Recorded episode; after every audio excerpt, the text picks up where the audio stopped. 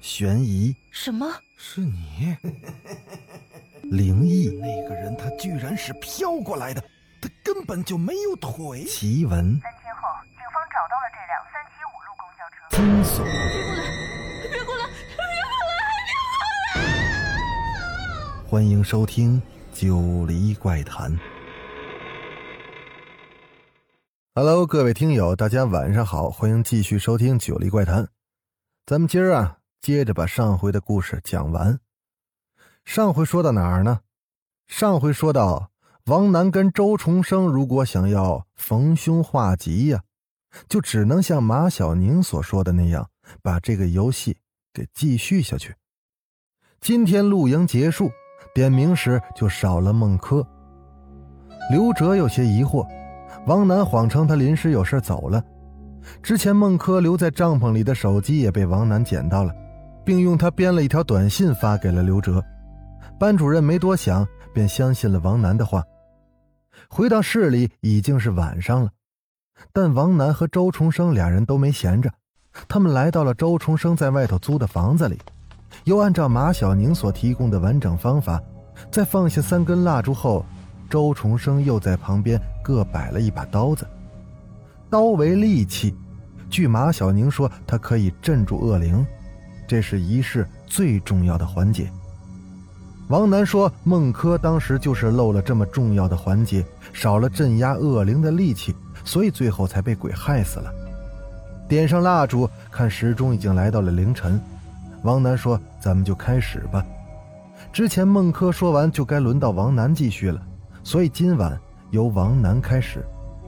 王楠接着孟轲上次的故事说道：“呃，是是上回说到，这三三个朋友。”准备敲诈财物的时候，却有件事发发生了。当时那个外头天已经黑了，这三人心里也有点紧张。其其中一个人就拿着手机，刚要打电话去勒索那个有钱人朋朋友的家人时，就听到那那外头响起了狗叫声。如如果这时被发现，那他们可就完蛋了。这这三人紧张的，就把那晕倒的有钱朋友给给藏了起来，然后他们就跑到外头看个究竟。这事事实证明啊，他们根本就是疑疑神疑鬼了，原来就是一条路路过的野狗，而不是他们想象中的巡山人。可等他们回到屋子里，他们却发现那个有钱的朋友。不见了，这个发现，可可是把他们给吓坏了。那朋友的眼睛被蒙住，但这会儿如果这这逃了，那很容易就能把他们给给认出来。所以他们也顾不得什么发财计划了，只想到有有多远就赶紧跑跑多远。可是这个夜路难走啊，再加上那天晚上又突然下起了大雨。在大雨中呢，其中一个朋友脚滑，直接就摔到了山崖底下，而另外两个人呢，则顺利的逃回了城市。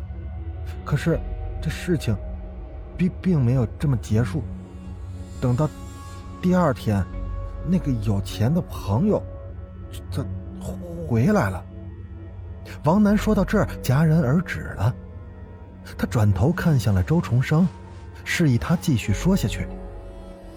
周重生点了点头，可刚要说话，房间大门却被人敲响了。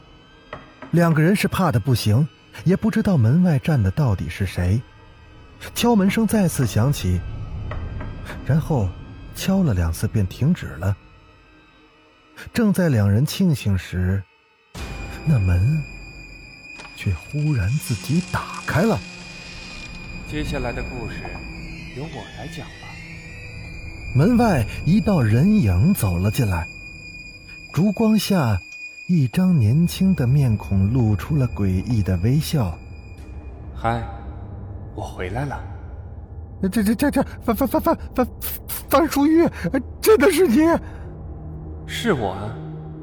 你们是不是很想念我？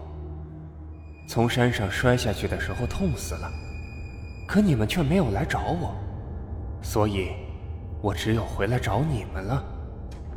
说着，范淑玉坐到了那空着的一根蜡烛前。你们不是想继续玩这个游戏吗？那我奉陪好了。范淑玉死死的盯着王楠。反正我死了，也不怕把话挑明。这故事里，有钱人的朋友就是周重生，而另外三人自然是我和你，再加上一个孟轲。真正的故事是这样的。范淑玉讲的故事跟孟轲、王楠说的大同小异，那差别是在后半截的故事上。那时怕事情败露，他们连夜逃跑，山路难行，加上大雨路浅，范淑玉不小心踩空，就从山上摔了下来。不过他算走运的，那山崖边上突出了一块石头，他绊到了石头上，摔得说不出话来了。可他听到了孟轲和王楠两人拼命的叫自己的名字，显然这两个人正在找自己。范淑玉本来很高兴，朋友并没有放弃他，但一会儿他就听到了孟轲说：“别管他了，还是回城要紧。”王楠开始埋怨孟轲不应该策划这事儿，跟着就跟孟轲争执起来。两人争吵中也不知道发生了什么事儿。躺在石头上的范淑玉忽然听到了一声巨响，原来是孟轲摔在了自己的旁边。但孟轲没有范淑玉走运，他头先着地，立刻摔得脑浆四溅，这下算是死透了。范淑玉这回恢复了一点力气，他虽然害怕，但是还是挣扎着爬了起来。石头离山坡只有两米多的高度，他努力的想爬上去。这时，王楠从山坡上探出头来，他看到了范淑玉，他想帮范淑玉爬上来。可眼看范淑玉就要爬上了山坡，范淑玉却在王楠的身后看到了周重生。可那时周重生歪着头，颈椎骨从脖子上刺出来了这么一小截显然已经是活不成了。但就是这样的周重生，在后面狠狠地踹了王楠一脚，直接就把王楠和范淑玉踹下了山崖。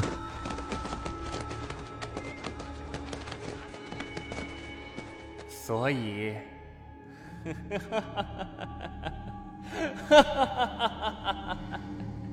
我们都死了，你、我、孟轲还有周重生，我们都死了。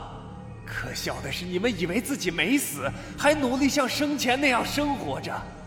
我回来就是提醒你们，别再玩鬼扮人的游戏，实在是太无聊了。不不不。不，不不可能，绝对，绝绝对不可能！王楠叫了起来，他摇着头，不敢相信范淑玉的话。范淑玉的话跟他在脑海里的记忆明显产生了分歧。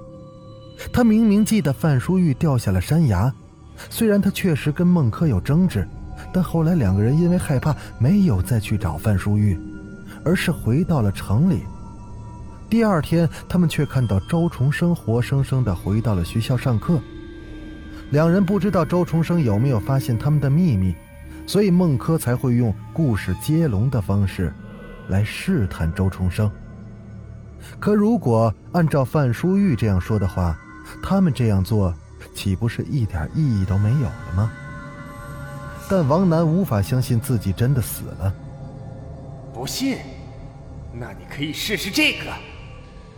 范书玉拿起了地上的刀子，然后一把插进了自己的胸口，但却若无其事的接着说道：“看，我们已经是鬼，这破玩意儿根本刺不死我们。”王楠看着范淑玉连连的摇头，可没想到旁边的周重生竟然也拿起了刀子。你这这，这周周重生。你你要干干什么？我好像是记起了这么回事儿，就像范淑玉说的，我们都他妈死了。那时候我死之后，把你们踹下山崖报仇，然后不知道怎么又回到了市里，又跟平常一样上课了。甚至再见到你们时，我也觉得是理所当然的。直到范淑玉这时说起来，我才想起来，自己已经死了。说完，周重生也把刀子往自己胸口插了进去。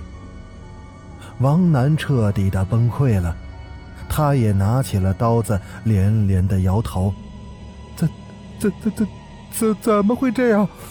我竟然死死死了！我、我、我、我、我竟然死死了！不、不、不、不、我、我、我、我不信！”王楠猛地用刀子插进自己的胸口。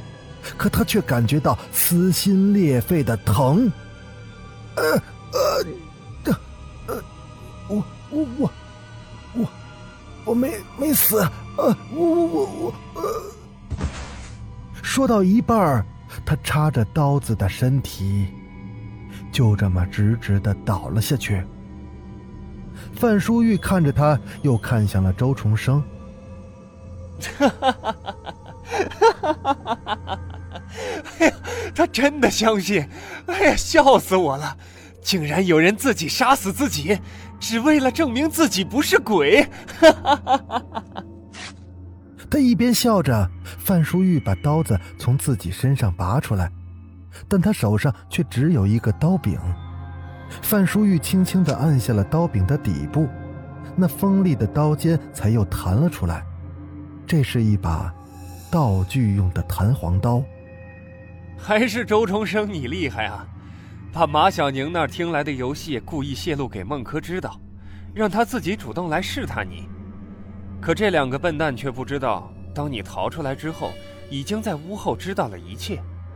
更没想到的是，掉下山崖的我还真没死成。不过还得感谢你借我地方疗伤，否则他们知道我没死，那这戏也就不用唱了。周重生似笑非笑的看着他，范淑玉被他看得有些不自在。现在我帮你报仇了，你之前答应过给我一笔钱，是不是？对啊，现在就给你。范淑玉一喜，忽然眼前有白影闪过，他定睛一看，原来是一张冥币，落在了他的脚边。然后是第二张、第三张。他抬起头，只见天花板上飘下了漫天的冥币。范淑玉吓得跳了起来，二话不说就朝大门跑去。但大门此时忽然的被关上，任他怎么摆弄都打不开。别走啊！游戏还他妈没结束呢，着什么急呀？周重生坐在了王楠的尸体旁。接下来。该到我讲了吧？没错我知道是你们三个所谓的好友绑架了我，却不是我告诉你们那般。哼！事实上，在你们把我弄进深山林里那间守山人的小屋之前，我早就死了。哎，你们大概是史上最笨的绑匪，打晕我之后，用布塞住了我的嘴巴。又蒙住了我的眼睛，可却同时把我鼻子也给蒙住了。我就这么活生生的让你们他妈的给闷死了。而你们听到那声狗叫之后，把我藏在屋子的杂物后，却不知道那屋子常年风吹雨打，又是木头造的，那杂物后的木壁早就烂了。我的尸体不小心从那烂掉的木头里滚了出去。哼！可你们却以为我跑了，真是可笑啊！更可笑的是，当你见到我时，却以为我还活着。于是我就想了，这倒是可以利用来好好报复你们一下。说到这儿，周重生转头看向了范淑玉，继续的说道：“所以我对你们说了个小小的谎言。”又让你躲起来，并给老师打电话请了长假，于是你虽然没出现，但老师却没有过问。而直到这次露营，我知道机会来了，便通知你配合我演这出戏给孟轲他们俩看。但最可怜的，就他妈是你，范淑玉，你竟然相信一个鬼的话，不，周重生，你骗我是不是？你想把我像王楠一样下疯？我告诉你，没门！周重生微笑的摇着头，没有说话，却把自己胸口的刀子给抽了出来。范淑玉立刻倒吸了一口凉气。周重生的刀，可不像他那把只有刀柄，锋利的刀刃反照着烛火，闪烁着寒光。周重生并没有像他一样使用弹簧刀，他是真的把刀子插进了自己的身体里。好了，故事讲完了。其实马小宁说的对，这个游戏确实会把恶灵给招来。哼，就比如我。周重生轻轻的吹灭了三根蜡烛。范淑玉，你知道孟轲怎么死的吗？其实也没什么，我只是让他看到心里最害怕的东西而已。他是被自己活活吓死的。那你呢？你又害怕什么呢？房间忽然陷入了黑暗。范淑玉靠在门上，大口的喘着粗气。他什么都看不到，不知道周重生会怎么报复他。更要命的是，周重生在说完最后一句话，就没了声息，仿佛那黑暗之中只剩下了范淑玉自己了。可他知道，周重生在黑暗里正在紧盯着他。范淑玉不想死，他拼命的想把门打开，可那大门紧锁，纹丝不动。他开始感到绝望，却忽然发现了门锁，哒的一声，门开了。范淑玉大喜，他打开了门，冲了出去。那屋外是一条深深的走廊，幽深而昏暗，安静的让人发怵。范淑玉冲向了楼梯口，可这时他听到楼下有脚步声，有人。范淑玉暗道：“这回是有救了。”他连忙就跑了过去。救命！救！可这叫声被范淑玉吞到了肚子里，他不可置信的看着楼梯的转角。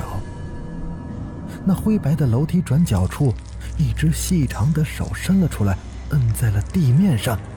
那五根手指尖利如爪，就如同恶魔一般的狰狞。